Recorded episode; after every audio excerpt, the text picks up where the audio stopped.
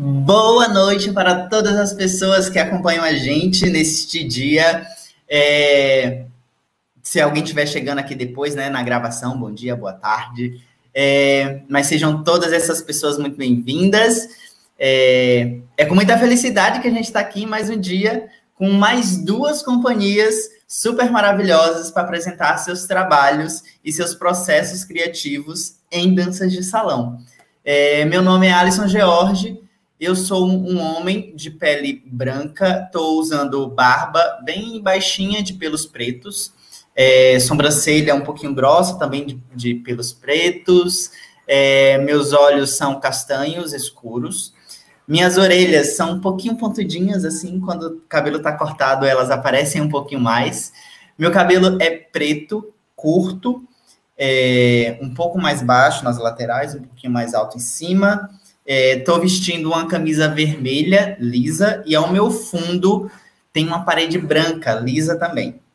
É, dito isso, né, feita minha apresentação, bem rapidamente assim, vou chamar a Jocélia para ela também fazer a apresentação dela.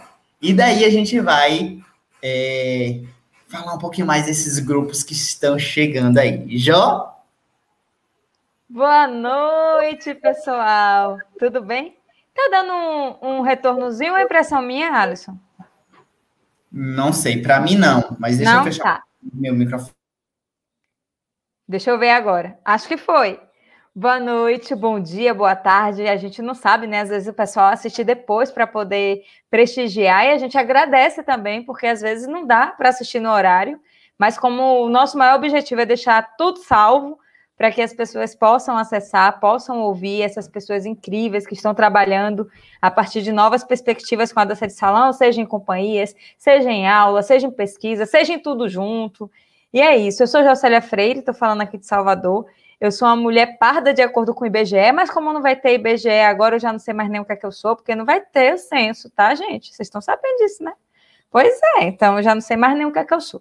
Então, de acordo com o IBGE, eu sou uma mulher parda, né? Essa coisa meio que deixa a gente sem saber exatamente como se autodeclarar, porque é complexo isso, tá? Eu tenho cabelos cacheados, escuros, abaixo dos ombros, eu estou usando uma blusa Parece um preto, mas é um verde bem escuro, tá? Eu tô de óculos de grau, armação preta. Eu tô usando um batom que não dá quase para perceber, porque ele é quase do tom do meu, da minha boca. E estou com fone preto. Ao fundo tem uma rede. Hoje, olha, hoje eu tô chique, Alisson. Tem uma rede. Tem uma rede com um tom de bege, um marronzinho, um nude. Tem uma cortina também com um tom parecido, um tom meio creme, né? Que seria o bege, seria o nude da moda agora. E é isso. E nós estamos aqui hoje para conversar com dois grupos, que não são só duas pessoas, são várias pessoas por ser grupos. Então, hoje nós vamos conversar com muita gente boa. Diz aí, Alisson. Pois é, a gente vai conversar com muita gente boa. E antes de chamar esse pessoal todo que está aí, né, que vieram representando suas companhias, Vale lembrar que este é um projeto independente, ou seja, a gente não tem apoio financeiro para poder é, ter essa continuidade com ele. Mas a gente tem vocês como nosso maravilhoso apoio e a gente faz isso aqui para a gente conseguir criar, né, ampliar as nossas redes de estudos em danças de salão. Então, o mais importante é para vocês que estão aqui assistindo é, curtirem esse vídeo, compartilharem, porque é esse o retorno que a gente tem. Então, tipo, se a gente está criando esse material, a gente precisa que ele seja divulgado. Então, vocês aí, se souberem de alguém que tem interesse nesse conteúdo, nessas criações, é, compartilhe esse vídeo para quem vocês conhecem. É, a gente também tem outras playlists com outros assuntos, né? Outros temas dentro das danças de salão. Então, vale a pena dar uma passada aqui no nosso canal. É, se você está no YouTube, aqui no nosso canal, né? Se tiver no Facebook, na nossa página. É, então, tem as playlists todas organizadinhas com cada evento que a gente organizou. Então, dá uma passeada lá por cada evento, vê o que é que tem, o que é que rolou, qual o tema que me interessa mais de ouvir. Então, vai lá e confere isso, tá certo? É, dito isso, sem mais delongas, a gente vai começar o nosso encontro chamando a nossa primeira companhia. Leia isso. Compartilhe o vídeo e ganhe um passeio na casa de Alisson e José. Pós-pandemia. Vale ressaltar que é pós-pandemia. Veio para Salvador! Pois é, Rodolfo já está fazendo a propaganda, mas é isso aí. Inclusive, quem, vai, quem eu vou chamar agora é Rodolfo. Maravilhoso. Representando a Grão Companhia de Dança, uma companhia que eu tenho muito amor, muito carinho por todas essas pessoinhas. Infelizmente, o, as outras pessoas que compõem, né, o Agrão, infelizmente não puderam estar aqui, mas Rodolfo veio aqui belíssimamente também representar essa galerinha maravilhosa. É, e antes de Rodolfo começar a falar sobre a Grão e sobre esses processos criativos da Grão, mais especificamente de Moebius, é, eu vou colocar um videozinho para poder contextualizar a galera aí que não assistiu o espetáculo, e aí depois a gente vem e com a fala de Rodolfo. Beleza? Então fiquem aí com Moebius.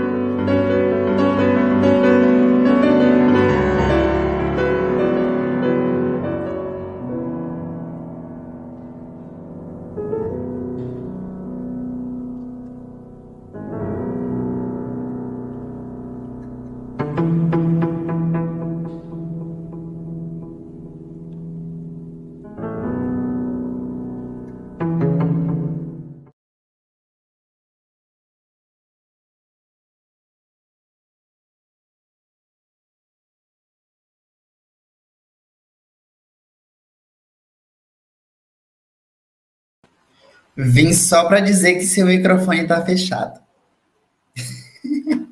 Boa. É, bom, é, boa noite, boa noite para todo mundo. É, meu nome é Rodolfo, eu sou um homem branco, estou usando um óculos arredondado, é, uma touca bordô na cabeça, uma camiseta azul, uma camisa azul. Estou é, numa sala, tem um sofá atrás de mim com umas almofadas, uma parede verde.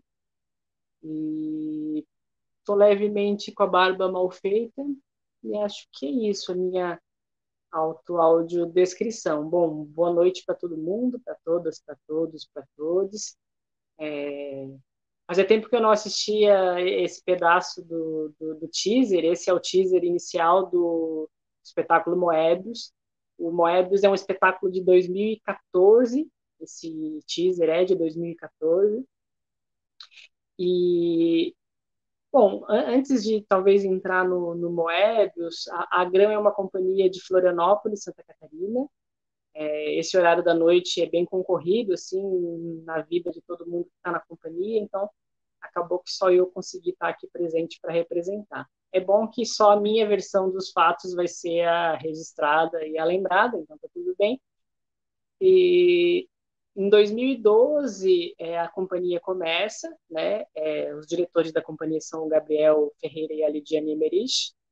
É, eles, eles, elas eram professores da, da Cenário Escola de Dança, que na época se chamava Centro Cultural Quirinos, em Florianópolis, e dançavam na Quirinos Companhia de Dança, na época, e, enfim, já tinham diversos trabalhos, os dois, mas é, surgiu a vontade de é, acho que todo mundo passa por isso na dança de salão, principalmente, é, que é aquela vontade de parar de ter que dançar só para se apresentar, para se mostrar no final do baile, no final da aula, uma coreografia para o festival e aquilo tudo, né?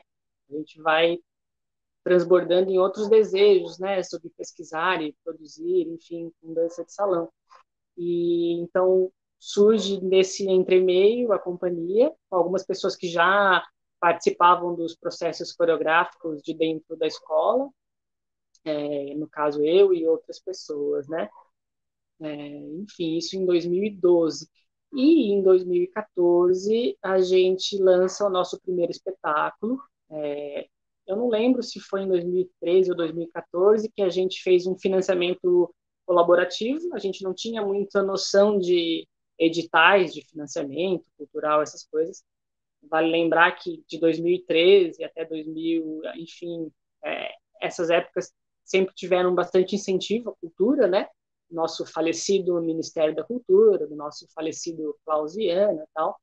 Mas nessa época a gente optou pelo financiamento coletivo, então a gente acessou a plataforma do Catarse e lançou então um crowdfunding para produzir o Moebius, né? Então o Moebius ele foi gestado e parido com suporte da comunidade em volta, em torno, que nos apoiava muito grande, assim, isso foi foi bem legal, foi foi bem é, interessante e é um modo possível de se produzir em dança de salão, né, através de financiamentos coletivos.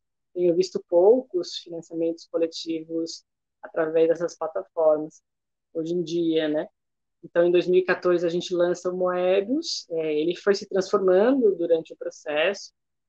E aí depois a gente começou a escrever projetos culturais e a circular pelo país. Então ele é um espetáculo que já foi para diversos estados, Amazonas, é, Rondônia, Acre, é, Pernambuco, Santa Catarina, enfim, a gente circulou por diversos lugares, sempre através desses financiamentos coletivos, colaborativos, tal, o que foi sempre muito, muito interessante, muito legal. Primeiro pela vastidão, né, de, de, distâncias que a gente foi, realidades e contatos, enfim, né, foi talvez o, o Moebius foi a nossa segunda viagem em circulação. Eu fiz uma antes, só eu e a minha esposa, a Claudinha, com outro outra performance que se chama Karma, mas em coletivo assim, com 13 pessoas viajando junto, sabe aquela coisa de filme assim que tu sempre acha legal, mas nunca chegou tão perto, assim, então foi um momento que a gente viajou durante um mês, todo mundo junto, direto, sem voltar para casa. A Lidiane tinha, a Lidiane e o Gabriel, acho que eles, acho que as meninas, as bebês, um, é, duas meninas gêmeas, né, elas tinham seis meses na época, então a gente viajou com duas bebezinhas pequenas, é, enfim, várias, várias histórias, assim, né, a companhia tem vários atravessamentos, assim, com ter filho, com ter filha, e viajar, e, enfim, e seis meses e elas viajando junto com a gente nos teatros, sabe? Isso foi, talvez, acho que a, a lembrança, uma das lembranças mais fortes, assim, né? E conhecer o norte do país, né? enfim, foi, foi fantástico.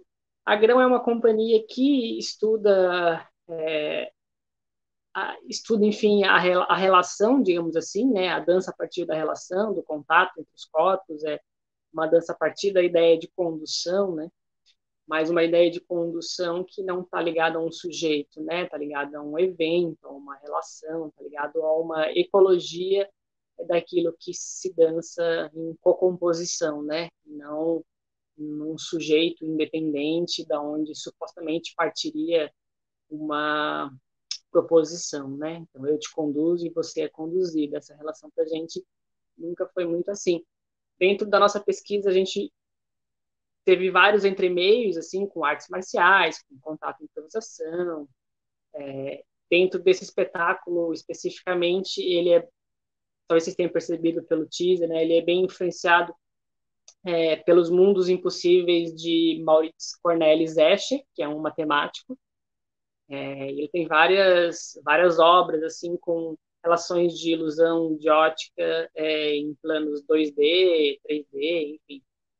E tem uma obra dele que é a fita de Moebius. A fita de Moebius é um sinal de infinito, só que ela é uma fita, e aí ela se dobra em algum lugar para alternar o lado de dentro com o lado de fora. Então, se você percorre a fita de Moebius, você eternamente continua percorrendo um ciclo sem nunca sem nunca acabar, né? Então essa ideia de percurso, de sempre começar sendo outro, mas recomeçando alguma coisa, né? De um movimento que está em ciclo, mas nunca é o mesmo, das escolhas que a gente faz nisso, né? E essa relação com dançar com outra pessoa, né? Então é a parte que aparece no teaser ali, a parte do sonho, baseado na, na obra do Cornelius, do Maurício Cornelis Escher. É, enfim, ele é um espetáculo, então, que foi bastante por essa linha. Ó, a fita de Moebius, apareceu uma fita de Moebius ali, tá vendo? Ó, ela tem uma dobra, então você percorre eternamente é, o lado de dentro, tanto quanto o lado de fora, né? Não tem um dentro e um fora, assim, a partir desse pressuposto, assim, né? Então, não tem um eu, um você, um, é, uma coisa fixa, né? É, enfim, dentre outras coisas. O espetáculo também brincou bastante com a ideia de labirintos. Nossa proposição inicial era pesquisar a ideia de labirintos, por isso ali a brincadeira da tontura, né, de ficar tonto e abraçar outra pessoa. Então tem uma parte do espetáculo que a gente fica muito tempo girando, girando, girando, tentando dançar. É, talvez seja a parte engraçada do espetáculo, porque ele é um espetáculo mais introspectivo, assim. E é, talvez o espetáculo ele estava previsto para acontecer junto com o Festival de Dança de Salão Contemporânea de BH, que o Samuel e a Débora realizam lá em BH, mas agora com a pandemia está num misto de, de coisas, assim, né? Mas é isso, a companhia sempre foi uma companhia de muito, muita pesquisa e discussão, assim, é, de ler textos, se atravessar com textos, é, se atravessar com a, a, prática e a reflexão sobre essa prática, né, com os questionamentos que vamos atravessando. É, sempre teve uma briga muito forte com essa coisa das identidades dentro das danças de salão, né. É, é engraçado porque depois do espetáculo uma das perguntas que sempre vinham era por que que vocês usam a mesma roupa, né, ou o mesmo estilo de roupa entre eles e elas, ou por que que é, como é que era, ou por que, que os homens estão usando calças largas, né? A gente ouviu isso em diversas cidades, assim, por que, que os homens estão usando calças largas, né? Tipo assim, é, então tem várias questões. Ele é um espetáculo de 2014, então ele tem bastante relação também de, de pares, assim, né? Pares entre homem e mulher também. A dança sempre teve bastante duplas é, que já tinham seus trabalhos fora, mas se juntavam dentro da companhia, né? Eu e minha esposa, o Gabriel e a Lidiane. Então tem essa relação, mas sempre teve essa esse enfrentamento, assim, né? Ah, vocês não dançam dança de salão, né? Isso não é dança de salão, né? Vocês estão dançando descalço. Ah, vocês estão usando uma roupa que está escondendo os movimentos, né? Eu via várias coisas nesse sentido. Isso sempre foi interessante para gente. Aparece um pouquinho ali no teaser, né? Tem uma hakama, que é uma calça do Aikido. O Aikido é, um, é uma arte marcial que, apare, que, que entra bastante nesses nossos estudos, com a ideia de fluxo de movimento, é, de uma condução que acontece a partir da proposição que já está no corpo da outra pessoa, né? Enfim, um fluxo de movimento que já está na outra pessoa, né? A nossa, acho que a nossa dança de salão sempre teve essa essa proposição norteadora, assim, né? O que, que já está em movimento e eu consigo aproveitar, validar, né? enfim, achar outras possibilidades. Alisson, tu vai olhando meu tempo aí, né? Porque eu não, não sei quanto tempo eu tenho, mas qualquer coisa tu me fala. Você tem dois minutinhos. Boa, dois minutos, dois minutos é bom. É, bom, então a companhia é isso. Hoje em dia a gente é em seis pessoas. É, é, a gente está começando um trabalho que se chama Metamorfoses. Metamorfoses, a gente vai começar um grupo de leitura a partir de um livro, que é o Metamorfoses do Emanuele Coccia. Esse grupo de estudos é aberto online para todo mundo que quiser participar. Então, a gente vai ler juntos, juntas, o texto, né? Vai ler durante o, os encontros e discutir e conversar. E é um tema, esse tema da metamorfose, do casulo, da transformação, é um tema que está passando, atravessando a gente aí nesse misto de pesquisa, meio virtual, meio cada um no seu, na sua ecologia, enfim. Então é um tema que que vai estar tá rolando. Se quiserem participar, depois a gente manda aí o, o Instagram da companhia, o meu também. Aí quem quiser participar desse grupo tem lá um, um link no WhatsApp para participar e e o, grupo é aberto. A discussão é aberta, enfim, a gente vai discutir dança e dança de salão a partir, né, é, desse atravessamento do COT. Isso é o que a gente está vivendo hoje. E a gente também é uma companhia que adora fazer residência artística e receber profissionais de outros lugares e pessoas diversas tal. A gente fez uma sobre artificiar, artifici, não, é, artificar o cotidiano, é, viver relações cotidianas através da arte, né, cozinhar, plantar, comer, etc. Essa foi uma das últimas residências que a gente teve. E eu espero que, passando a pandemia, a gente tenha outras aí para estar juntinho com pessoas de novo, assim, né? Se esfregando bastante, perto. Mas é isso. Então é isso, que, que preciosidade. Gente, é, eu sinto uma falta enorme das outras pessoinhas da companhia. É, aqui em Salvador, a gente, quer dizer, a gente já teve contato com o Luiz, aqui, né? Tô falando aqui em Salvador mesmo. O Luiz veio para cá, a gente fez uma oficina com ele, e aí a gente, ele trouxe um pouquinho também, né, dessa experiência com a Grão e sobre os processos de vocês. Foi um momento bem incrível, foi super massa, né? Não falei, não falei os nomes, né, de quem está participando. Um deles é o Luiz Gabriel, é, o, e a outra é a Maria Cláudia Reginato, que é minha parceira, esposa, e o Gabriel Elidiane eu falei, né? Então hoje a gente é em seis pessoas e a gente está tendo pela primeira vez estagiários da FAP de Curitiba que estão participando dos ensaios tal. É, enfim, estágio virtual, né, de faculdade de dança, está sendo assim, né, acompanhar companhias de dança virtualmente. Está sendo bem legal, pessoal da FAPLA. Obrigado, Gente, que legal! Eu quero, eu quero ser estagiária. me chama, me chama que eu vou ser estagiário também. É, é, mas o é Cada Quadro já colocou ali, ó, me chama que eu vou. Me chama que e, eu vou. Alguém disse aí, o Yuri Moraes disse que tem foto com a gente, Alisson, no Samba Maníacos. Como é isso, menino? Que foto é essa? Me mande que eu quero ver. Manda para a gente colocar aqui estampada. Eu quero também essa foto. Gente, Ai, que delícia. Ai, amei, amei as imagens, amei. Muito bom. Bate Vamos aquelas agora... eventos, né? E você, eu vendo o vídeo de vocês, também estava lembrando de algumas coisinhas que que a gente vivenciou lá no, no encontro contemporâneo de dança de salão em São Paulo, que eu fiz uma oficina de vocês, que vocês trouxeram essa ideia das fitas, né? Que estavam grudadas do, do teto até o chão e vendados, enfim. Daqui a pouco a gente vai falar um pouquinho mais sobre isso. É só para estimular vocês que estão aí assistindo a jogar umas perguntinhas aí. Então, esse momento de assistir o vídeo e ouvir também as falas. Vão se inspirando aí, manda pergunta aí para Rodolfo, manda pergunta também para o pessoal da trupe do salão que está chegando aí já já. É, e também eu vou deixar logo aqui, Rodolfo deu umas dicas aí de coisas que vão acontecer e aí para vocês acompanharem no Instagram. E aí eu vou deixar aqui embaixo passando para vocês o Instagram de todo mundo que está aqui hoje, tanto os nossos, né, profissionais, quanto das companhias. É, então sigam, que aí vocês vão ficar é, bem atentos, atentas aí a tudo que estiver chegando, sabe? Todo evento, todo grupo de estudo, todo, tudo que vier, vocês vão se ligar aí, beleza? Então acompanhem aí no Instagram. Eu vou dar um beijo até logo para Rodolfo.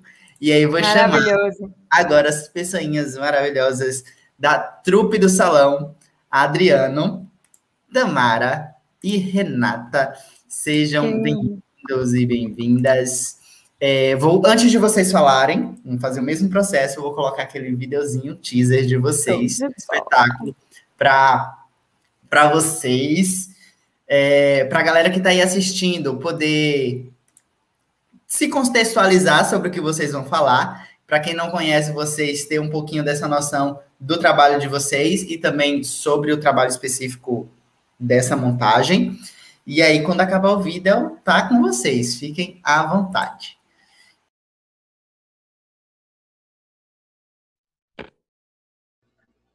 Portas se fecham. O silêncio se instaura. As luzes se apagam. A pupila dilata. O coração dispara. A audição se expande. Os dançarinos aquecidos, vestidos, maquiados, agora são presença, prestes a florir.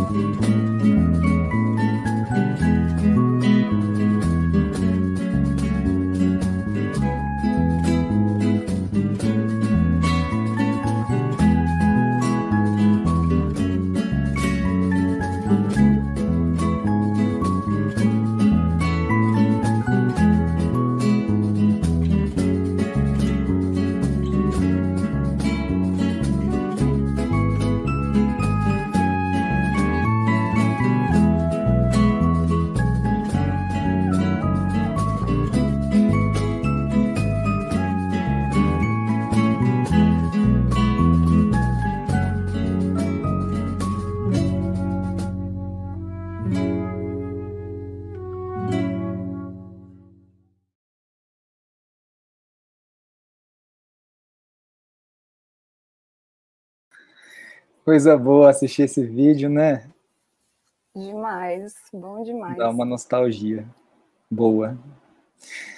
Bom, é, primeiramente eu vou me apresentar, fazer a minha audiodescrição, vocês depois fazem a de vocês. Antes de começar a apresentar a companhia e esse espetáculo, chamado Broto Conexões Possíveis. Eu sou Luiz Adriano Garibaldi, é, sou um homem branco, tenho cabelos longos, presos. Estou usando um fone branco e uma blusa azul. Estou no meu quarto, aparentemente está meio bagunçado. é, coisas penduradas, mochila, bonés, tem um guarda-roupa preto atrás, com uma porta de espelho e um ventilador também atrás de mim.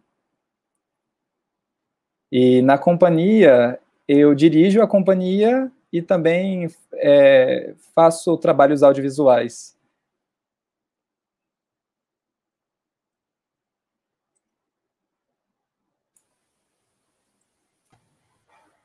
Boa noite, bom dia, boa tarde, enfim, a quem estiver assistindo. É, meu nome é Renata Guise, eu sou uma mulher branca de cabelos castanhos, transitando para grisalhos, ainda mais nessa época, com esse, com esse governo. Na altura dos ombros, é, eu tenho sobrancelhas pretas médias e uso óculos de grau é, redondo com armação preta, é, visto uma blusinha preta com mangas, de, uma blusinha decotada, uma gargantilha com várias cruzes é, pequeninas, vários anéis, batom vermelho, porque encontro bafo a gente usa vermelho, né? é, atrás de mim tem uma janela é, ao meu lado direito, uma parede verde clara e uma máscara inteira. E na trupe do salão eu estou preparadora cênica e intérprete. Olá! Tá tendo muita interferência, eu acho. É, bom dia, boa tarde, boa noite. Eu me chamo Tamara Faguri, numa auto-audiodescrição. Eu sou uma mulher de pele clara, cabelos escuros pretos, um pouco abaixo do ombro. É, estou com um óculos, uma, uma armação arredondada e meio transparente, clarinha. Estou com batom um pouco claro. Atrás de mim tem uma, uma janela, uma cortina, é um cabo de uma de uma. Como é que é o nome disso, gente? De uma tomada. E algumas coisinhas aqui ao meu lado, como um pote de, de perfume. E, enfim, na trupe do salão eu sou, estou como produtora e também intérprete. Bom, eu também sou intérprete, esqueci desse detalhe. Bom, é, antes de começar falando desse espetáculo, é, acho legal contar um pouquinho, bem brevemente, a respeito da nossa trajetória enquanto companhia, como a gente se formou. Na realidade, foi um caminho meio solitário de início, né? Eu comecei com um projeto de ter um estúdio de dança, ter um espaço para onde eu pudesse é, desenvolver as minhas aulas, desenvolver uma metodologia de ensino e também pesquisas artísticas. Eu comecei com dança de salão muito novo, eu tinha 11 anos de idade, e ao mesmo tempo que eu fazia dança de salão, eu fazia também teatro. Então eram duas paixões que eu tinha e gostaria muito de conseguir colocá-las juntas de alguma forma né? Então, sendo fazendo apresentações de dança de salão no palco ou trazendo elementos cênicos para dentro do salão. E esse sempre foi um desejo que eu tinha e sentia que dentro das escolas de dança de salão em Goiânia, a, essa proposta não estava acontecendo, né? O cenário da dança de salão aqui em Goiânia é um grupo é, consideravelmente grande, somos todos muito unidos, né? Então, é, geralmente os, os, bailes de dança, quando eles tinham, a gente tenta, os, os donos das escolas nem gosta, gostavam de colocar os bailes no mesmo dia para que todo mundo pudesse ir prestigiar. Então, é uma comunidade muito querida. Né? E aí abri esse meu estúdio em 2015, 2016 mais ou menos, é, depois de já um ano de parceria de dança com a Ana Júlia, minha namorada e parceira de dança, e a gente começou a fazer essas pesquisas de movimento, tentando construir coreografias que fossem é, também que, que, que estivessem um pouco conversando com esse universo cênico também. E a gente foi desenvolvendo coreografias e tinha uma data muito especial, que era a data que a gente comemorava os aniversários do estúdio. Que aconteceram em 2017, 2018 e 2019, por três anos seguidos. E a cada aniversário a gente se propunha a trazer um, um, uma espécie de, de espetáculo, alguma coisa, é, algumas coreografias diferentes, reunindo com a equipe, que era a equipe de, de bolsistas lá da, da, nossa, da nossa escola. E a cada ano foi um crescimento. No primeiro ano a gente fez lá no nosso próprio estúdio, assim, lotou muito, o espaço não é muito grande, deu mais de 100 pessoas ali, ficou muito quente, muito difícil todo mundo conseguir visualizar o que a gente estava querendo propor. No segundo ano, a gente fez um espaço muito maior, que foi muito cheio também. A gente conseguiu levar elementos é, mais cênicos ainda, é, levar elementos cênicos para dentro do salão. A gente usou é, o, o celular, a luz do celular, a lanterna de todo mundo para iluminar esse espaço, também fazer uma homenagem a esses dançarinos. Foi um momento muito bonito. E no terceiro ano a gente resolveu é, alugar um, um, um, espaço para uma apresentação, um teatro, e a gente desenvolveu esse essa mostra de dança que a gente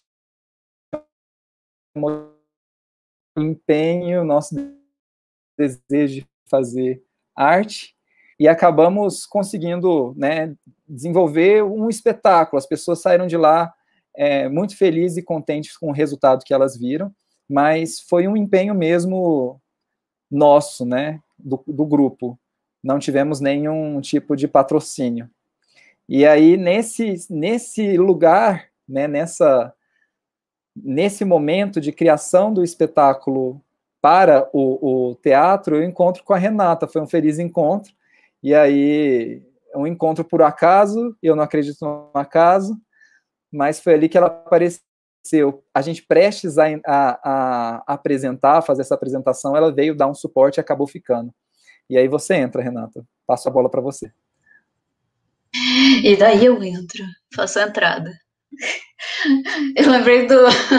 Quando você falou assim, um, cão, um tanto solitário, eu lembrei do Chaves. Olha o cão arrependido.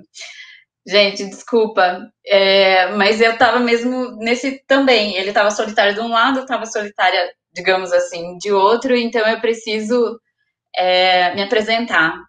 Eu sou bacharel em, em artes cênicas pela FAP, por sinal, então, ai, gente, realmente eu quero muito estagiar, né? É, eu considero, me considero multiartista porque eu uso do teatro físico, principalmente a palhaçaria e as máscaras expressivas. É, eu também uso das artes plásticas e, é claro, a dança como meios de apropriação que cada um pode ter dos seus próprios recursos para o aprimoramento da dança pessoal para atingir uma expressividade plena e gentil e para uma autonomia artística. Então, eu acredito muito que o momento da aprendizagem, seja em sala de aula ou numa sessão que tem uma prática de autoconhecimento, ela está no mesmo plano que a, que a apreciação artística. Eu, eu me dedico muito para que esses momentos de aprendizagem também sejam experiências, experimentos, momentos sensíveis e apreciativos. É, esses momentos assim em que é alune ou intérprete esteja nessa prática contínua de apropriação de si incluindo é, nessa, nessa prática o que é considerado erro, ou falha, ou falta. E, assim, tendo essa prática contínua, esse, esse pesquisar contínuo, é que acontece as possibilidades de jogo. Aliás, as possibilidades de jogo aumentam, né? E, e essa coisa da possibilidade de jogo é algo muito básico na arte de ator. E que quando eu entrei na dança de salão, eu via tantas outras possibilidades de jogo. E me incomodava um tanto bom o fato de que eu também via o dobro de impedimentos. de bloqueios, de regras ditas e não ditas que as pessoas reproduziam inconscientemente e algumas, eu ouso dizer, irracionalmente. Então, por muito tempo, eu tentei trabalhar com algumas pessoas, é, com algumas escolas aqui em Goiânia e até mesmo em Curitiba, é, porque eu sou de lá, mas moro em Goiânia, é, para trazer esses, esses jogos, para trazer essas outras possibilidades que, que, que vêm desses outros lugares, dessas outras artes, né? Principalmente no quesito expressividade. Essas outras potências, né? Mas eu não consegui dar andamento. E eu acredito que isso se deu. É, até tem uma pergunta por aí que fala sobre como produzir né, um espetáculo de dança de salão. É, eu acredito que, que é, não foi para frente essas minhas as tentativas passadas pela falta de conteúdo artístico dentro de sala de aula, sabe? É, e por questões mercadológicas também, afinal, é, se já é difícil manter uma turma de dança de salão, manter uma turma de dança de salão, imagina uma turma de expressão corporal para alunos barra dançarinos de dança de salão, de danças a dois. Imagina, né? Porque, afinal de contas, esse, é, o resultado é, dessa prática, ela não, se, ela não se dá no mesmo momento que a, que a concretização de um passo. Ela leva um tempo para desenvolver. As pessoas levam um tempo para se apropriar, né? Para apropriar de si, para apropriar do seu corpo, do, uh, da abertura de movimento, das possibilidades de movimento que você tem naquele momento. Então, eu provoco muito a trupe é, nesse sentido que nós não somos nós estamos, né? É, porque hoje eu estou de, uma, de um jeito com essas possibilidades, amanhã eu posso ter outras. Então, é, é, é isso. Eu, eu, tinha essas inquietações que não deram certo, mas como eu sou uma artista educadora que acredita nisso, sinceramente, sinceramente, um dia, um, um dia bem sofrido para mim, é, mas eu confesso, mas ao mesmo tempo muito feliz, eu lancei essa proposta barra método, que já vem aí, né, Luiz? Esse método de trabalho é, para o Luiz Adriano, e, e diferentemente das outras vezes, essa proposta está prosperando, graças a Deus, né, com a trupe do salão, e então foi essa união desses, dessa forma de, de conduzir aulas, de conduzir é, processos criativos, é, com dança de salão, que, né, é, é, é unindo a vontade de Luiz Adriano de encenação, é que o surgiu o broto.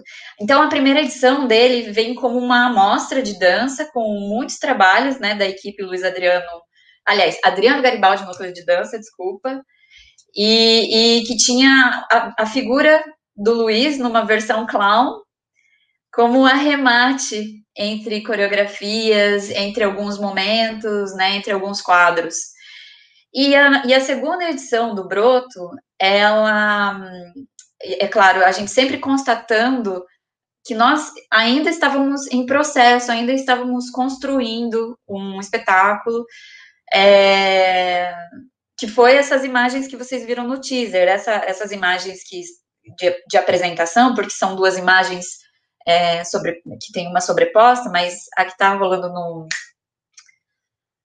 uh, no teatro foi essa segunda apresentação do Broto.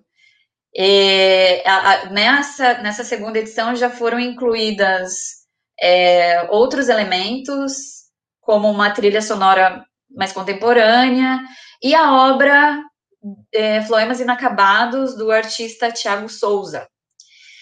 E, e, é, e, é claro, nesse momento também foi um marco, porque foi o surgimento da trupe do salão em 2020. E daí o que aconteceu? Pandemia. É contigo agora, Tamara. Pois é, a gente tinha é, acabado de estrear né, o Broto nessa nova, nesse novo formato, igual a Renata falou. É, na, primeira, na primeira edição, né, que foi a mostra que o Luiz e o Renato comentaram, era um projeto de toda, de toda a equipe da, do, do estúdio. Então, éramos vários em cena, né? Fomos, eu acho que quantas? Uns 20 e tantas pessoas em cena. Então, foi uma loucura. Então, já nessa, nessa estreia o ano passado, né, que foi em fevereiro de 2020, a gente já conseguiu pensar num novo formato, com oito pessoas em cena, né? Ali quatro, quatro duplas. E, e aí veio a pandemia. E aí até teve uma pergunta aqui que eu acho que depois a gente pode falar melhor, né? Mas como produzir, como manter né, uma companhia na, né, nesse tempo de pandemia. Então, do, é, a partir de março, né, de 2020, a gente manteve os nossos trabalhos online. Então, por várias formas, né? Por é, aulas de formação, tentando formar um pouco, né? Uma base mais sólida para a companhia. É, fizemos aulas de movimento, né? Corporais, até que no final do ano, assim, depois de vários caminhos que a gente foi trilhando e sempre com esse com esse propósito de continuarmos nos encontrando para não perder esse esse calor, né, do momento, tal. É, no final do ano entrou a, oportunidade, né, que foi uma grande conquista para a classe artística, que foi a Lei Aldir Blanc, e a partir daí a gente teve uma, uma ideia de propor um, um novo espetáculo, vamos dizer assim, né? Que na verdade é, a gente tinha o vídeo registro do Broto de, de 2020 apresentado. Então, como que a gente trabalharia esse espetáculo para o audiovisual, né? Para o vídeo, assim? é, entramos em, em, em, concordância que apenas o vídeo que a gente tinha, né, o vídeo do registro, não, seria, não teria uma potência legal, assim, sabe, de só disponibilizar o vídeo. Então, o que, que a gente vai trabalhar? Como que a gente vai trabalhar agora, né? Como que a gente vai é, produzir algo diferente? E aí, e também pensando nessa, nessa ideia de que estamos afastados e né, não não podendo muita proximidade, né? Somos uma companhia de 10 pessoas, então cada um é, tem, né? Tá, estamos separados assim. É, a gente entrou nesse novo formato, assim, de, de, de fazer algumas gravações individuais, sempre tomando os cuidados e produzindo esse novo material que virou quase como uma terceira versão do broto, né? Que está em constante mudança.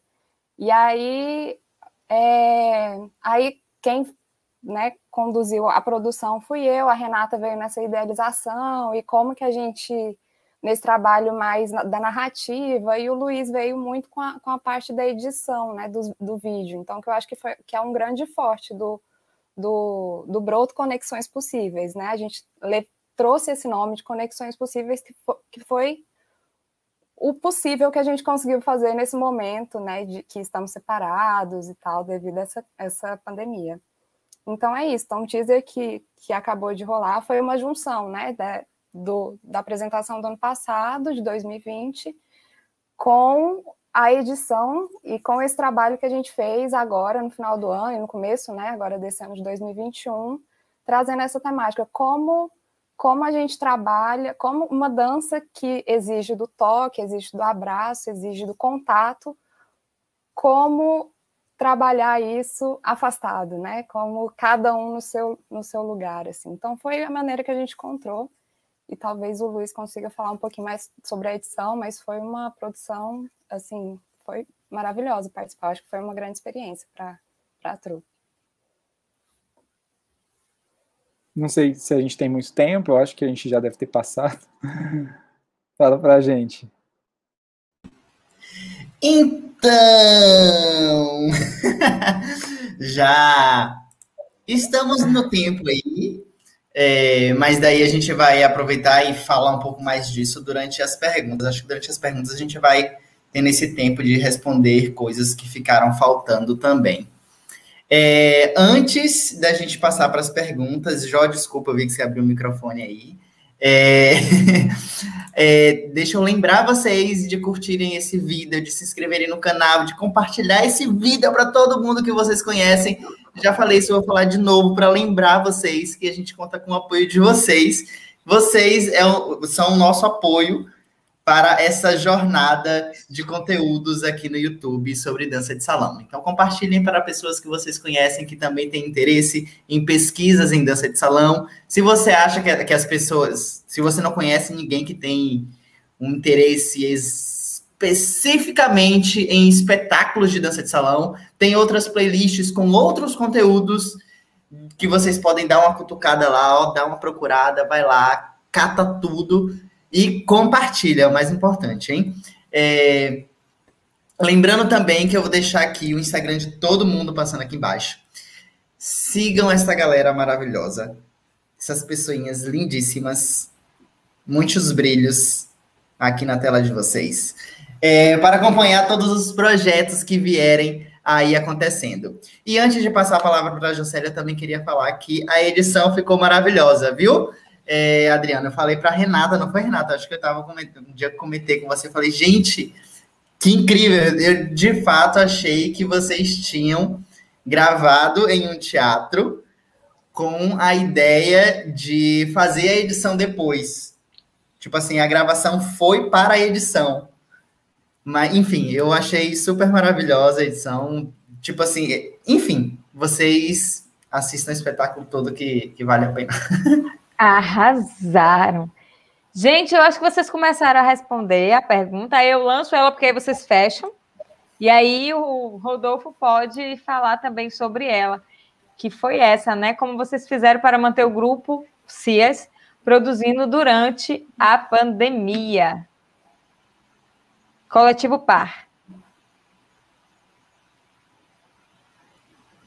É, então, vou começar aqui rapidinho eu acho que pelo menos no nosso caso foi muito é manter os encontros, né?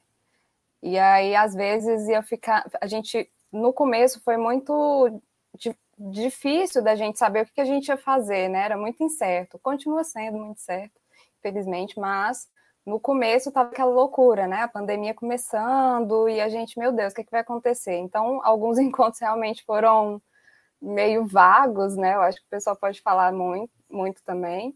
Só que depois a gente foi encontrando formas. Eu acho que é principalmente, pelo menos no nosso caso, foi não perder o ritmo, sabe? Realmente, o, o, o momento que a gente se encontrava é, no estúdio, né, para ensaio, a gente dedicou para nos encontrarmos online. O pessoal quer falar mais? É isso, assim, como que a gente fez para manter rezando, né? É, de, declarando amor quando podia, falando assim, nossa, é por né? Por, por...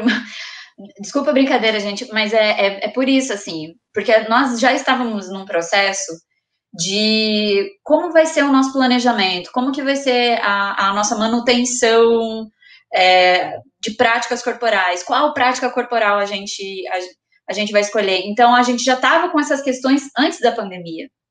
Questões de formação de uma, de uma companhia, como que vai ser a administração, como que vai ser a, a flutuação de cargos, porque uma vez que é, nós temos pessoas criadoras, intérpretes maravilhosos, uma, uma diferença, uma. Como é que fala? É que eu não gosto de começar as coisas com hétero. Como é que fala? Heterogênea. Heterogênea, heterogênea exato. É... Eu gosto. E, assim, é tão, né, tão diferente. Como que a gente faz para todo mundo, é, para a gente dizer sim à ideia de todo mundo, né? Então, ah, eu tenho uma proposta. Então, a gente vai, vai colocando as propostas e vai organizando as ideias, vai dizendo sim. Uma das práticas antes pandemia que, que o, Luiz, o Luiz Adriano é, tinha é um brainstorm, é tipo, gente, vamos fazer um baile? Que tema? Daí todo mundo falava tema, todo tema, e falava, falava, falava sem, sem bloqueio. As, as, as palavras mais absurdas vinham. E isso é uma maneira de dizer sim, é uma maneira de praticar a criatividade, é uma maneira de, de praticar a voz, de você escutar e entender que experimentar é experimentar. Então, a gente já tinha essas questões estruturais e, é, e de criação, assim, né? Hoje, com esse, esse, nesse espetáculo, eu sou a preparadora cênica, eu não estou intérprete. Mas na companhia existe esse cargo, existe esse lugar que eu quero pesquisar. É, então, vieram também a, as nossas necessidades, da gente discutir as nossas e planejar sobre elas. Ah, então a gente precisa mexer o corpo, a gente precisa afinar essa apreciação estética, a gente precisa discutir mais sobre arte, a gente precisa estar antenado em editais, a gente precisa ganhar uns dinheiro, que é bom, gente, é bom, porque até então é, nós estávamos ainda estamos, de certa forma, voluntários.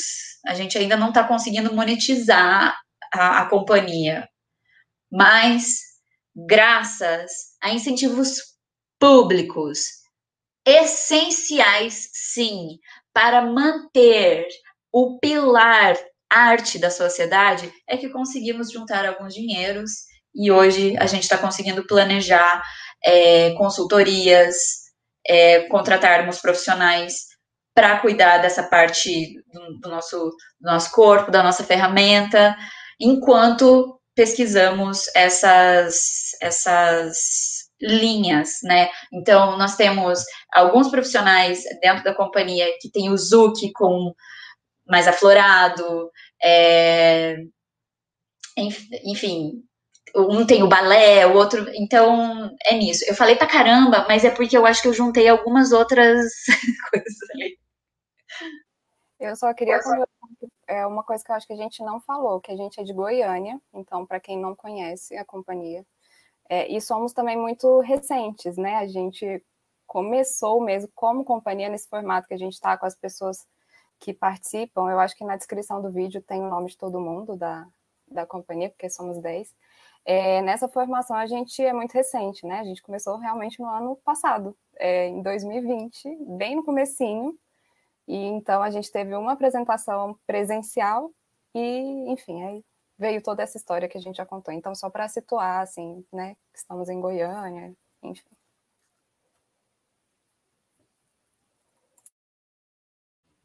Rodolfo? Oi. Bom, acho que tem, tem tudo muito a ver, assim, né? É, esses financiamentos, né, Aldir Blanc e tal, saíram meio de sopetão, saíram meio de qualquer jeito, saíram meio muito mal administrados, mas saíram, saíram atrasados, mas saíram e criaram várias possibilidades. É, no geral, a, a Grão se manteve mais assim com seus trabalhos individuais, assim, né? É, eu dou aula na FURB, é, o Gabriel e a Lidiane continuaram alguma coisa mais online e tal. O Luiz Gabriel, ele dá cursos através de uma instituição que se chama Schumacher, é, um, é uma escola bem alternativa, bem legal de se conhecer. Assim. Tem a Schumacher no Brasil. E a Maria Cláudia, que é minha esposa, ela tem um brechó infantil. Então, cada um teve um pouquinho do seu lugar, assim, né? Mas o que nos manteve um pouco juntos, juntas, foi é, esses editais que saíram, então acabava se juntando para falar, ah, vamos mandar isso, vamos mandar aquilo, né, vamos fazer. É, então a gente participou, a gente, é, eu e o Luiz tocamos uma residência artística que teve pela, a gente tem um edital aqui em Santa Catarina que se chama Elizabeth Anderle, que é um edital cultural, então, ele tem acontecido, assim, bem menor, com bem pouco dinheiro, mas tem acontecido. Então, a gente conseguiu fazer uma residência artística é, virtualmente, uma residência de verdade, né? Uma residência residindo em casa, na sua própria casa. E outras coisas nesse sentido, assim, né? E aí saiu esses, essas ajudas do governo e acabaram nos mantendo, né? Acho que é isso que, que as meninas falaram, né? Tem um pilar de desenvolvimento da humanidade que é pensar através da arte como meio, né, da dança. E é isso, né? Burros são os políticos que não percebem isso e não fazem esse tipo de coisa, porque era só eles fazer, né? É igual nosso presidente, era só comprar a porra da vacina que estava tudo resolvido e ele ainda ganhar um monte de votos, né? A galera, não, não, não sei, não, não funciona. É, não, não. E a dança é a, é a mesma coisa, né? Tipo assim.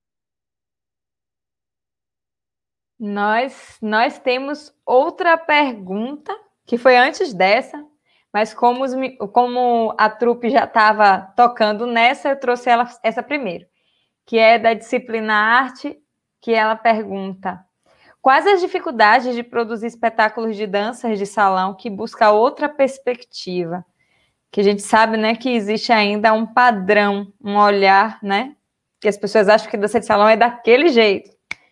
A mulher com vestido rodado de salto, né, toda maquiada, o homem com a roupa social, sapato brilhoso, e esses padrões todos. E aí, quando a gente quebra, quais são as dificuldades que nós temos, né, de quebrar esse lugar? Começo eu, a gente inverte agora? Pode ser.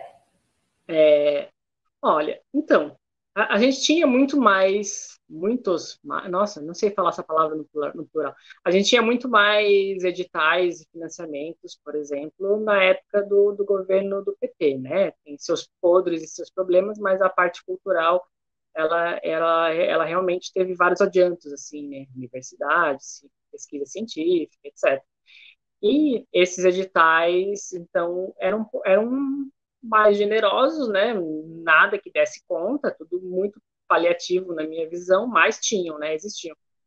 E, sinceramente, as o único tipo de pesquisa dentro das danças de salão que, que participavam desses editais eram pesquisas que tinham esse, esse olhar que, da pergunta, né? É, outras perspectivas sobre a dança de salão é muito, sempre foi muito difícil um espetáculo de dança de salão tradicional aprovar um, um, um edital cultural, justamente porque geralmente a discussão em voga desses editais era pensar a arte na contemporaneidade, pensar questões de gênero, pensar questões de corpo, né, pensar questões relativas, tal.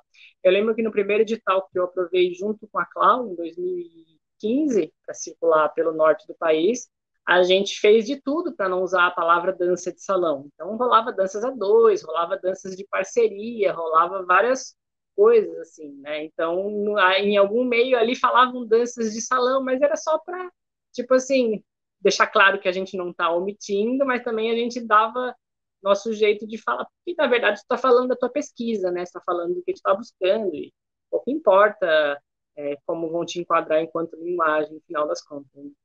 Mas essa, essa, essas perspectivas sempre foram muito interessantes para esse tipo de financiamento, né? Porque é igual a pesquisa científica, né? O que, que importa como pesquisa científica no país? Aquilo que está pensando o que a gente precisa resolver, né? Então, um espetáculo de tango super tradicional que vai, né? Que vai andar. Claro que provavelmente alguns também eram aprovados, mas é muito difícil tu justificar o porquê que o jeito que tu dança importa como todo, assim, né? Então, eu acho que, por exemplo, dentro desses espetáculos que a gente é, conseguiu financiamento, sempre tinham essa, é, esse discutir com as pessoas, né? Esse se, se manter aberto ao mundo, né? E não levar uma coisa, uma coisa fechada, assim. Hoje em dia isso já se inverte um pouco, né? Porque como mudam os governos, os editais, isso aquilo, tudo fica um pouco mais arriscado mas por sorte nos editais que a gente participou ainda a escolha, né, de, de quem vai ser jurado, de quem vai, isso ainda isso ainda está dentro do ambiente da arte, da cultura e tudo mais, né? Então está mais difícil hoje em dia pelos pelo pouco financiamento, pela escassez, mas não necessariamente por ser perspectiva alternativa, assim. Enfim. Eu, para ser honesto, não acho assim, vou, vou responder, mas vocês podem complementar depois. Não sei se a gente já encarou alguma dificuldade, porque a gente, na verdade, os primeiros editais que a gente conseguiu aprovação foram da Aldir Blanc, né? Mas a gente vem buscando essas outras perspectivas, né, antes dessa formação em trupe do salão, bem conta-gotas mesmo, né? A gente vem criando em outras perspectivas da dança de salão, mas a gente vem tendo muita aceitação é, do público, né? Da, do público que consome dança de salão em Goiânia. E a gente foi conquistando com aquilo que a gente produzia, sempre buscando uma outra perspectiva, um outro olhar, mas sem. É, acho que a gente nunca chegou a, a invadir muito, sabe? O, o, o, pensamento, o conceito que as pessoas têm de, de danças de salão, assim, pelo menos na minha perspectiva. Houveram pessoas que nesse espetáculo levantaram e saíram, não gostaram do que assistiram. A gente viu, mas assim, a grande maioria aplaudiu, gostou do, do, da proposta, né? A gente teve boas críticas do público. Eu complemento assim que é, Goiânia tem um pró que eu não sei se configure tanto como pró, mas é sobre produções artísticas em geral. A dança de salão como produção artística é algo que estamos lançando agora. E não estamos sozinhos, assim, existem algumas outras pessoas, alguns duos, sabe? É, então, estamos pioneiros nessa questão artística. É, porque ao mesmo tempo isso também foi, foi assunto, eu lembro que foi assunto na, na Dois Rumos e Danças Afroatlânticas, que é, o profissional de dança de salão, às vezes, ele não tem tanto olhar para editais, né? E quando tem, às vezes não tem o traquejo da escrita, é, às vezes não tem o traquejo de uma produção de um espetáculo. Então, é, o pró, eu estou colocando muito entre aspas aqui, o pró é, é isso, Goiânia tem 88 anos é uma cidade muito nova, sabe? Então, temos aqui eu, que já vou para um tempo de, de, de carreira, de formação. É, Tamara é produtora, então, tipo, ela ganha vida com isso. Jornalista maravilhosa, que a gente, que eu tô numa saudade de abraçar essa menina. É, então, é, sabe? Então tem essa, essa, essa, esses prós, assim. Mas os contras, eu vejo assim, uma dificuldade é, é, é, é a gente perceber as estruturas da dança de salão, sabe? Perceber é, quem que a gente está ali naquele momento, como danças a dois, como dança de salão, enfim, é, é, como danças de par, porque assim a pandemia foi, foi, foi tão importante para a gente uhum. parar para pensar sobre isso. Então, é, eu confesso assim que, que no processo criativo é um lugar que a gente para para pensar nisso, mas é muito muito difícil, né? Você unir várias pessoas, né? O nosso, nosso grupo tem 10 pessoas, unir um horário para todo mundo ensaiar todo mundo tá, tá, tá afinado, é, isso, isso é uma dificuldade. É, sendo que é uma atividade não remunerada, instável, é, e daí vai tudo de encontro, assim, né? Se, se, a gente não tem incentivo, a gente faz mais 10 esforços para estarmos lá naquele único dia, ensaiando, trazendo as nossas pesquisas, enfim. Discutir, discutir, discutir. Já é difícil juntar eu e Alisson. Dois. Queria só fazer um, um, uma, uma retratação da minha fala, que em modo, de modo nenhum estou dizendo que perspectivas de espetáculos mais tradicionais não têm a mesma importância ou que não, não poderiam ter financiamento e tudo mais. Mas é um pouco isso que a Renata falou, né? Mas por que que o que tu vive ali no teu contexto é tão importante. Talvez o como se justifica isso, por que se justifica isso, né? O como se pensa isso realmente falta, né? E normalmente essas perspectivas que acabam é, sendo diferentes, não porque estão buscando outra coisa, mas porque tem uma investigação, né? Uma pesquisa artística, enfim. Normalmente são, são acabam sendo artistas que estão discutindo com a sua própria prática, né, a partir da sua própria prática e vão treinar isso, né, escrever sobre, falar sobre, justificar sobre, né, e às vezes uma prática mais tradicional, por isso que às vezes uma é, por isso que às vezes uma, sei lá, uma tradição, uma cultura tem tanta importância em ser pro, protegida, né? Porque às vezes é muito difícil quem está ali vivendo aquela tradição de proteger a ela mesma, né? Porque tá, às vezes acaba ficando fora desses circuitos que discutem isso, né? Então, não é uma questão só de, de, de importância, assim. Né? Enfim, se sim, deu sim. Agora nós vamos para a nossa última pergunta. Jó.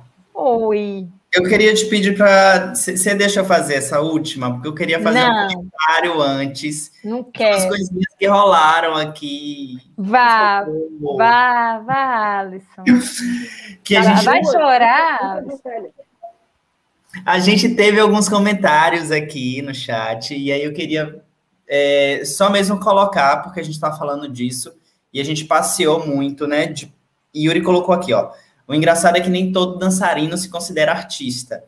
E daí isso me vem na cabeça muito sobre funções, né? Sobre muito que a gente estava falando aqui agora.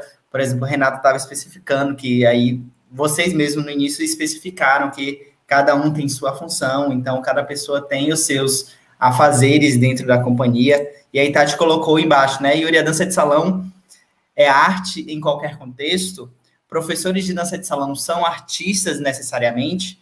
É uma pergunta provocação mesmo. E daí é essa questão, né? Tipo, da gente dividir as funções, entender que não necessariamente um dançarino é professor, não, necessariamente um professor é dançarino.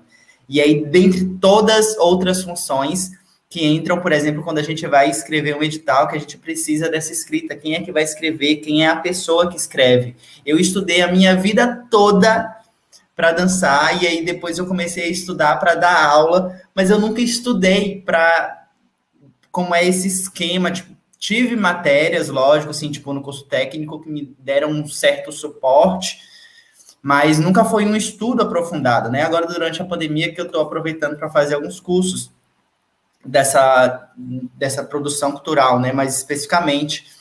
É, mas é uma coisa muito louca, porque, tipo assim, as pessoas que se colocam, né, como artistas, e aí a gente vive muito nessa de artista independente, porque é muito louco você ter que se virar em mil funções para você dar conta de tudo. Às vezes você não consegue dirigir, coreografar, dançar, escrever o edital para ser aprovado. É muita coisa, é muita informação, e às vezes a gente não consegue juntar uma equipe que que consiga de fato estar junto, porque tem essas incompatibilidades de horário, né? Ou pagar, né? A equipe. Ou pagar para uma porque, pessoa. às vezes a pessoa não faz parte do grupo e você vai precisar de um iluminador, sonoplasta, figurinista. E aí, como é que a gente faz se a gente não tem dinheiro para pagar essas pessoas?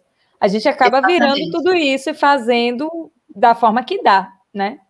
Gente, eu vou, eu vou. Eu, esse aqui é um ganso, eu aprendi isso aqui em Goiás. Ganso, exato, gente. Por que, que a gente acumula função? Porque não tem incentivo, não tem verba. E quando a gente acumula função, você sabe o que acontece? A gente não gera mercado.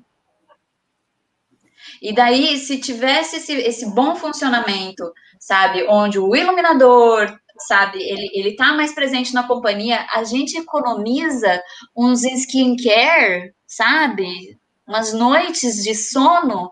Luiz Adriano chegou, chegou dias assim que ele começava a editar às seis horas da manhã e, e parava meia-noite. Quando ele parava, porque o rim dele já não estava mais aguentando. Tô brincando, ele não tem problemas renais, era coluna mesmo. sabe? É, é, é, é, claro, tem, tem essa. É, nesse caso do Conexões Possíveis, teve a, a, a, apropriação dessa ferramenta edição. Mas é, tantas vezes a gente falando sobre figurino. Daí, assim, o, a concepção de figurino que a gente tem, é, daí começa a, a, a, entrar em conflito com os figurinos que a gente tem mesmo, que a gente pode pagar.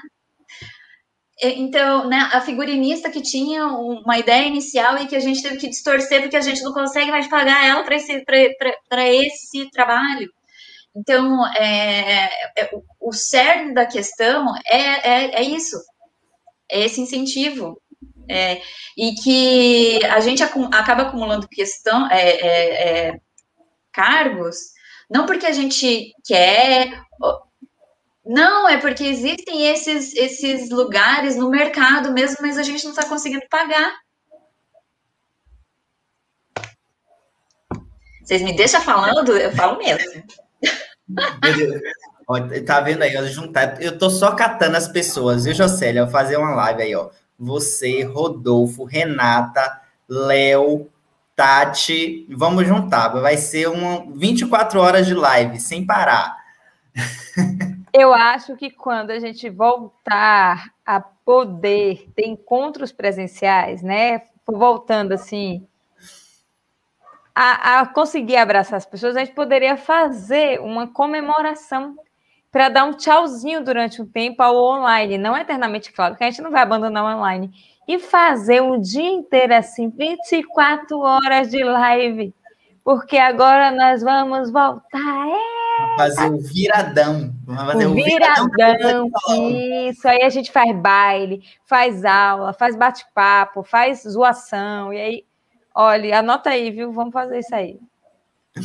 vamos, vamos, vamos organizar isso. Mas daí é, era só mesmo essa vontade que eu fiquei de, de falar, de comentar sobre isso, né? Sobre as funções. Porque foi uma das coisas que eu fiquei aqui anotando quando vocês estavam falando. Que é, por exemplo, eu tô no Casa 4, que entre a gente é muito assim, né? As funções estão em todo mundo a gente vai passeando, em cada momento tem sempre alguém que se ressai em alguma, fazendo alguma coisa sempre, né? Porque às vezes a gente precisa realmente ter alguém à frente de alguma coisa, mas de modo geral, as nossas funções são sempre muito cruzadas, né? Todo mundo faz tudo, assim, todo mundo vai se ajudando. É, e aí é engraçado ver vocês que cada pessoa tem uma função, e aí nem sempre é uma função apenas também. É, mas enfim, é uma viagem muito louca. E aí, depois desse comentário dessa viagem, Jó, você quer fazer a pergunta? Vocês não acham que para a produção artística de danças em pares, danças a dois ou duas, as pessoas envolvidas, dançarines e coreógrafos, precisariam estudar e vivenciar arte, Tati Assinelli.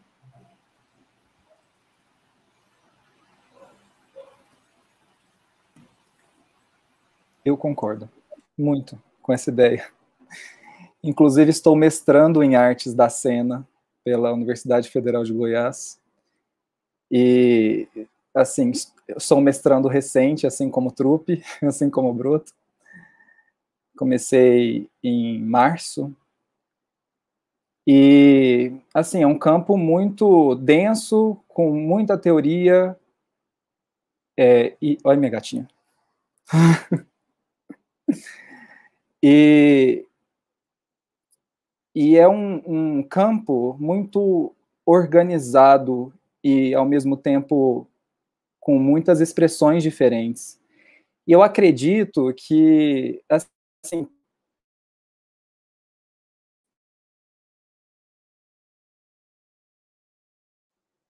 cai.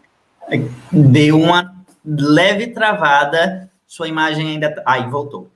Mas a gente estava te ouvindo, vai lá. Voltei? Tá, se a gente está querendo trazer uma abordagem artística para a dança de salão, eu acho que a dança de salão ela ainda está muito à margem mesmo, né, da, da, das outras danças que são performáticas a gente está começando, falo por mim, falo por Goiânia, mas a gente está muito nesse início, né? A gente tem poucos pares, aqui a gente está tendo o privilégio de poder conversar com vocês do, do Grupo 2 em 1, com o Rodolfo do Grão, né? E vocês têm feito essa, essa tem, tem dado visibilidade para esses grupos que estão produzindo uma dança de salão voltada para a cena. E dentro do meu mestrado, eu venho tenho tido a oportunidade de conhecer um pouco mais o campo. Arte. Gente, minha gata tá fazendo um fuzuê danado aqui. E tenho tido essa oportunidade de conhecer um pouco mais o campo artístico e eu acredito que é, assim, eu estou tentando manter, manter o foco, manter a fé que a gente vai conseguir prosperar com esse projeto, mas é bem complicado mesmo, porque dentro da, das aulas, é, todas as pessoas ali estudam danças ou teatro, elas já estão incluídas no, no, na cena, elas já estão ali, né? E a gente ainda está tentando o nosso lugar né, tá tentando estar nesse lugar. Eu acho que é fundamental, assim, essas trocas estão sendo muito positivas para minha compreensão do objeto que a gente tem, do que, que a gente está querendo propor. E eu acho que sim, é preciso a gente é, consumir um pouquinho mais desses produtos também, sabe? E eu sei que é difícil para caramba, porque eu, enquanto gestor de um espaço, eu não tinha tempo para absolutamente nada mais além do que tudo que eu já fazia, né? É realmente muito complicado a gente exigir isso também. E eu, assim, acho que nós, enquanto nós que estamos aqui, né, que queremos esse, esse lugar, eu acho que o que mais a gente precisa também é de se apoiar e, e, e, e se unir, né, para a gente conseguir ter um campo mais fortalecido enquanto produtores de dança de salão voltados para uma performance, voltados para a arte, e esse conceito eu acho difícil a gente adotar ele. Mas, sim, É, pergunta difícil da Tati, né? Eu, eu fiquei relendo aqui a, a, pergunta dela enquanto vocês falavam, assim, e eu, eu, eu, preciso viajar nessa pergunta, assim, eu não sei quanto tempo a gente tem, mas eu acho que a Juscelia hoje parece estar tranquila com o time, então tá tudo bem. Mas, Você não é... ouviu a parte que eu disse que era a última pergunta? Ah, então, mas não, não, quer dizer que a gente não quer dizer que a gente não tenha muito tempo, né?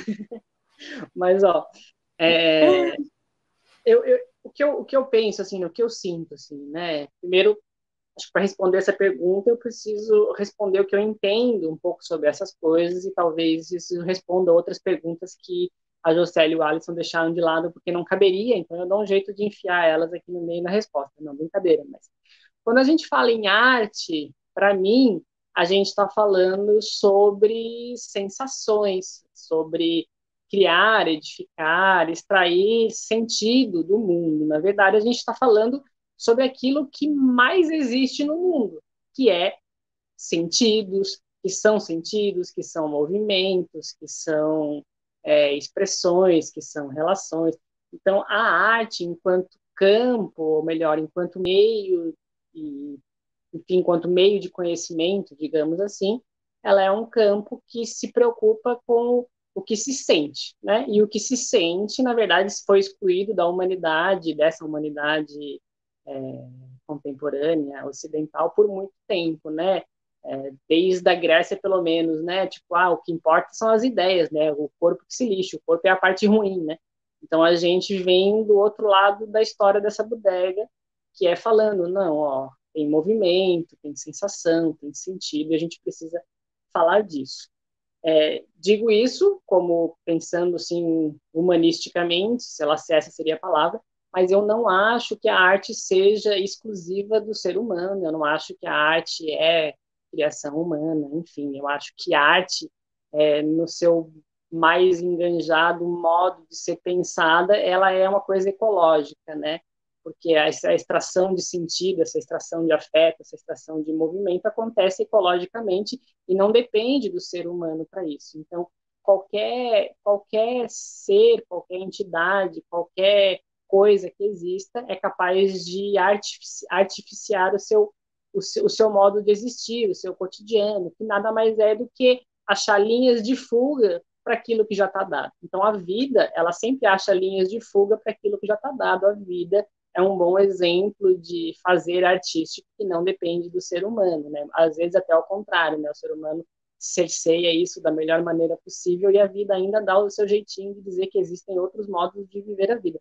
Então a arte para mim ela não ela não é mais enquanto linguagem, enquanto campo, conhecimento e tudo mais. A gente precisa disso porque a gente vive num sistema capitalista se a gente voltasse a, a viver lá com, com, aquele, com aquelas comunidades que a gente quase genocidou, né, por exemplo, dos ameríndios, a gente ia viver a arte de outras maneiras, sem nunca se preocupar em produzir nada, sem nunca se preocupar com o que vem depois, ou como que eu vou vender, enfim, a gente viveria isso de outras formas muito diferentes.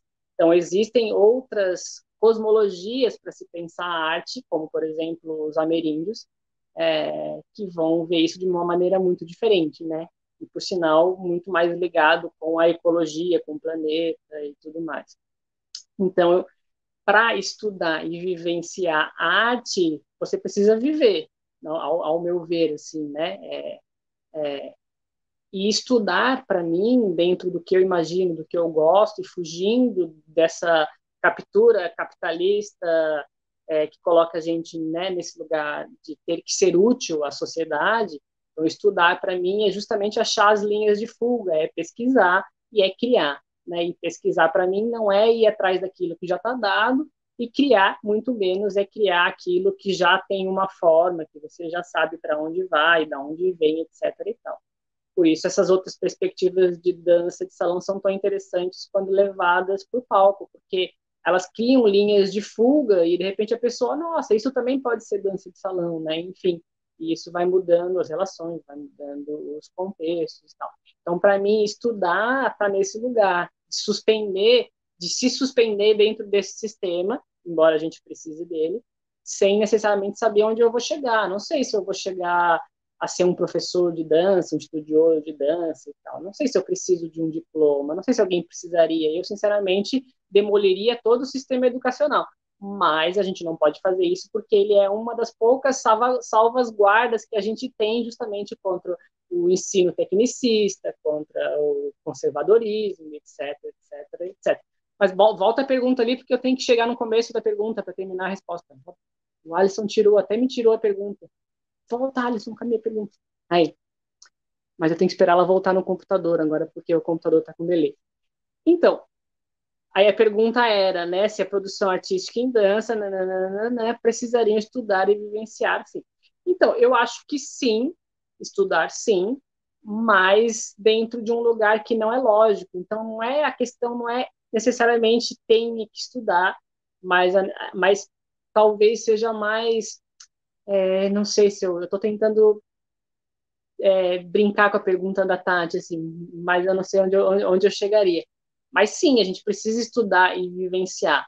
Mas, de fato, a gente está sempre estudando e vivenciando. Entende o que eu quero dizer? Tipo assim, não é necessariamente dizer o que, que a pessoa deveria fazer, mas é talvez é, discutir que tem que ter uma implicação dentro daquilo, e essa implicação, ela, ela talvez fuja às lógicas com que, que nos fazem fazer essa pergunta, entende? Talvez essa pergunta só exista desse jeito por causa do sistema, digamos assim, e não porque essa seria a pergunta que a gente faria, entende? Por isso que eu trouxe a perspectiva dos ameríndios, né? É, é, enfim, tem uma fala do Krenak que ele fala: é, a vida é inútil. Essa vida útil que vocês, como sociedade, veem, para nós, ela não existe. Eu não, eu não quero o que vocês têm para dar. A gente quer preservar o nosso modo de viver com o mundo. É, isso é estudar, isso é fazer arte, isso é fazer filosofia, isso é fazer ciência, entende? Tipo assim, dentro dessa cosmologia está tudo tão misturado que não sei, é outra lógica, né? E essa lógica que a gente tem, que é importante, porque a gente precisa produzir sim, a gente precisa defender o campo sim, a gente precisa falar, porque tem gente falando que a Terra é plana, né? Então, tem problemas aí com os quais a gente precisa lidar. Mas a resposta não, também não é, sabe? Enfim, acabei meu, meu devaneio. Desculpa aí se eu fui muito longe. Cadê a mão? Da, cadê, onde que eu levanto a mão aqui? Porque eu acredito plenamente nisso. É, é, é, eu, eu entendo quando ele fala desse lugar do vivenciar. Eu uso outras imagens como experienciar. Colocar em experiência, colocar. É, é ruim falar também essa coisa do método, né? Uma arte como método. Não, mas é, seria essa coisa da experiência, do sensorial para a gente conseguir estar no mundo, para a gente conseguir se comunicar de alguma forma, para a gente conseguir sobreviver. Então, tem muita, eu acho que também tem muito a ver com isso, assim, porque às vezes a gente não tem noção, nós somos alienados sobre as nossas necessidades reais. Às vezes a gente está falando uma coisa sou péssima com exemplos, mas a gente está falando uma coisa de uma forma que não tem nada a ver com aquilo que a gente realmente quer falar. Tá difícil entender? É, é porque um, existe uma coisa assim. Eu não vou conseguir dar um exemplo, mas é, é, é às vezes a gente está abraçando alguém e sentindo desconforto. Daí a gente não sabe entender de onde que esse desconforto vem. Mais tarde, estudando, você percebe um preconceito com a pessoa que está te abraçando. Um racismo, uma misoginia. Então, é, é, é, é eu acho que, que trazer isso para a cena antes da cena vem, vem a sala de ensaio, né? Vem o, o laboratório, vem o experimento, vem a experiência. E então, é, às vezes, colocar isso, eu, eu penso assim, às vezes colocar isso dentro de sala de aula, é, para alunos, para intérpretes, sabe, esses momentos de experiência, eles acabam também sendo esses momentos de apreciação, de entender que você precisa disso, porque você está sentindo isso, e isso também te transporta a outras a outros lugares, a outras pessoas, a, a, a outros estados emocionais. E muito obrigada, gente. Eu, é isso. Cadê? Quando que vai ser esse negócio? Esse negócio? Assim que todo mundo se vacinar, podem comprar suas passagens, vir todo mundo aqui para Salvador. Vamos fazer o primeiro aqui em Salvador. Favor. Aí todo mundo aqui, né, Jó? Uma semana inteira. E aí a gente recebe todo mundo aqui já faz a programação para fazer o roteiro, porque a gente vai passar pelo Brasil todo. Onde tiver companhia de dança, a gente vai fazer uma mega reunião. A gente vai sair de estado em estado. Inclusive, este encontro, né, Jó, até essa semana seria o último deste projeto. Mas não vai, vai ser isso. A gente tem mais um encontro semana que vem. Um encontro surpresa aí, que foi surpresa até pra gente, mas apareceu aí. A gente vai fazer um encontro na próxima semana com um grupo que é de lá do Mato Grosso do Sul. Então, se vocês querem saber mais informações, vão lá no Instagram para acompanhar tudinho. É, e semana que vem, no mesmo dia, terça-feira, no mesmo horário, 19 horas, a gente vai estar tá aqui para conversar com vocês sobre os processos criativos de uma outra companhia de dança de salão também. É, vou adiantar que eu também sou apaixonado por essa galerinha. Mas enfim.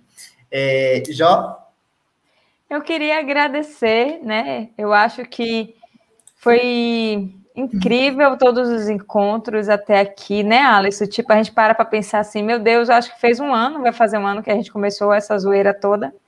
Já fez um ano, vai fazer um ano, já estamos em abril, né? Então, eu acho que um vai ano. Fazer, vai fazer Mas, agora. Então, a gente vai fazer um ano que a gente não para de, de conversar e de encontrar pessoas maravilhosas. Então, assim, a partir do momento que a gente começou a entender que esse lugar seria necessário e seria o único possível nesse momento para conversar. E eu acho que talvez em outro formato a gente não teria encontrado tantas pessoas e tantos registros importantes que a gente pode utilizar agora, né, nos nossos processos, quando a gente pensar aí, peraí que eu quero pesquisar alguma coisa sobre grupos, eu vou ali, vou ver esses grupos de dança de salão, ou quem está pesquisando na universidade, os temas, não sei. A gente conseguiu encontrar pessoas maravilhosas. Gente, foi muito bom até aqui, hein, Alice? Que continue, que a gente possa continuar, mas que a gente possa também continuar isso, porque eu acho que criamos potências para encontros presenciais, né? a gente foi entendendo quem são os nossos verdadeiros pares, né? De, de pensamento, de crenças, e aí a gente vai agora conseguir saber com quem a gente pode contar para conversar sobre tudo que nos incomodava, que nos incomoda e que a gente ainda vai sentir como vai ser quando voltar, porque a gente não tem certeza. né, de quais as transformações de fato vão ocorrer, né, nas, nas aulas, nos bailes, nos eventos. Então, a gente tem muita coisa aí para trocar ainda, né? Quero agradecer muito, muito, muito, muito a participação de vocês. Rodolfo, já encontrei hoje, né, Rodolfo? Já encontrei Rodolfo de manhã. Botei ele para falar com os meninos e as meninas. E ele veio com o maior carinho. Então, assim, eu sou muito grata por, por ter vocês. Muito obrigada. Obrigada, Alisson, por aceitar e por dividir loucuras comigo. Então é isso, gente. Se vocês quiserem também falar alguma coisa antes da gente dar um good, good bye bye para a galera, fiquem à vontade. Bom, então eu vou começar esse, essa finalização. É, eu queria só agradecer assim, pelo convite, pelo espaço, pela conversa, pela, pelo carinho de vocês em ter é, recebido a gente, recebido esse, esse nosso broto, né?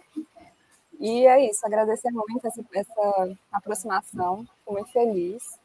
E é isso, muito obrigada. Esse, esse broto já está dando raízes. Ai, que bom, feliz. Queridos, muito, muito, muito obrigado pela oportunidade de estar aqui com vocês. Foi um imenso prazer ter essa troca com o Grupo 2 e 1, com a Grão. São companhias que são importantes para a gente, referência, né?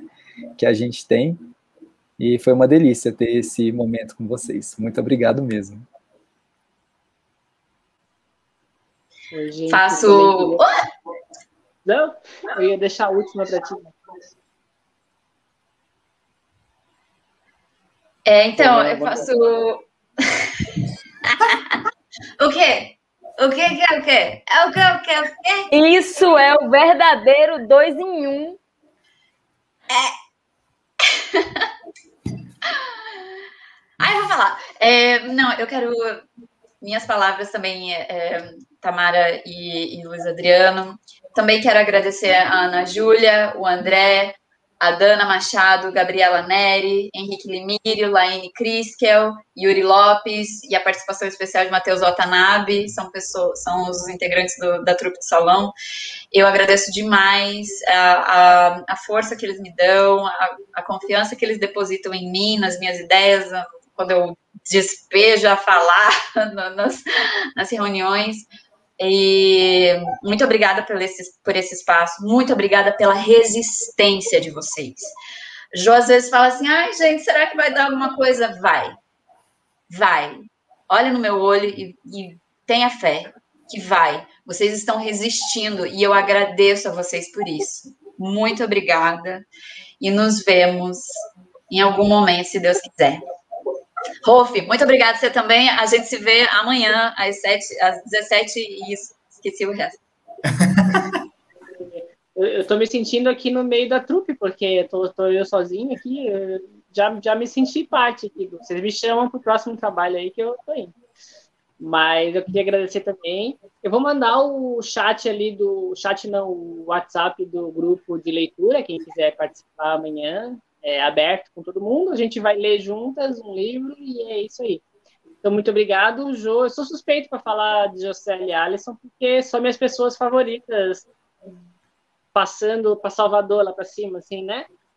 Aqui no sul, aqui no sul tem uma concorrência grande, né? Léo, Tati, Catiro, aqui é uma concorrência, mas lá para cima são, são minhas pessoas favoritas, até porque elas vão me hospedar lá assim que passar a pandemia, eu espero, né?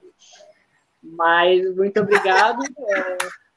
É, e é isso, só agradecer a participação, a presença e a, enfim, todo mundo que ficou ali no chat com a gente. Desculpa se a gente não respondeu tudo. Bota a culpa no Alisson e na Jocélia, que foi eles que não, não botaram todas as perguntas lá para